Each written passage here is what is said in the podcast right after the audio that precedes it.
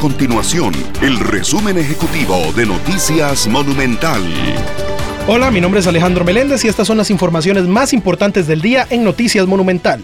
Si usted realiza transacciones o tiene deudas en dólares, tome nota ya que la venta de la moneda tuvo una caída de 17 colones en el último mes y mantiene la tendencia a la baja. El 6 de febrero la venta de referencia del dólar, según el Banco Central, se ubicaba en 576, mientras que actualmente llega a 559, siendo su punto más bajo en el último mes.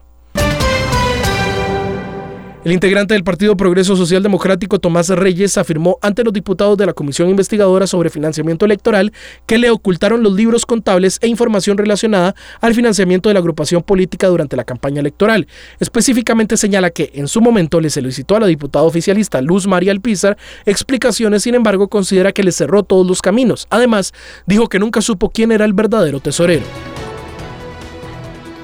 Estas y otras informaciones usted las puede encontrar en nuestro sitio web www.monumental.co.cr. Nuestro compromiso es mantener a Costa Rica informada. Esto fue el resumen ejecutivo de Noticias Monumental.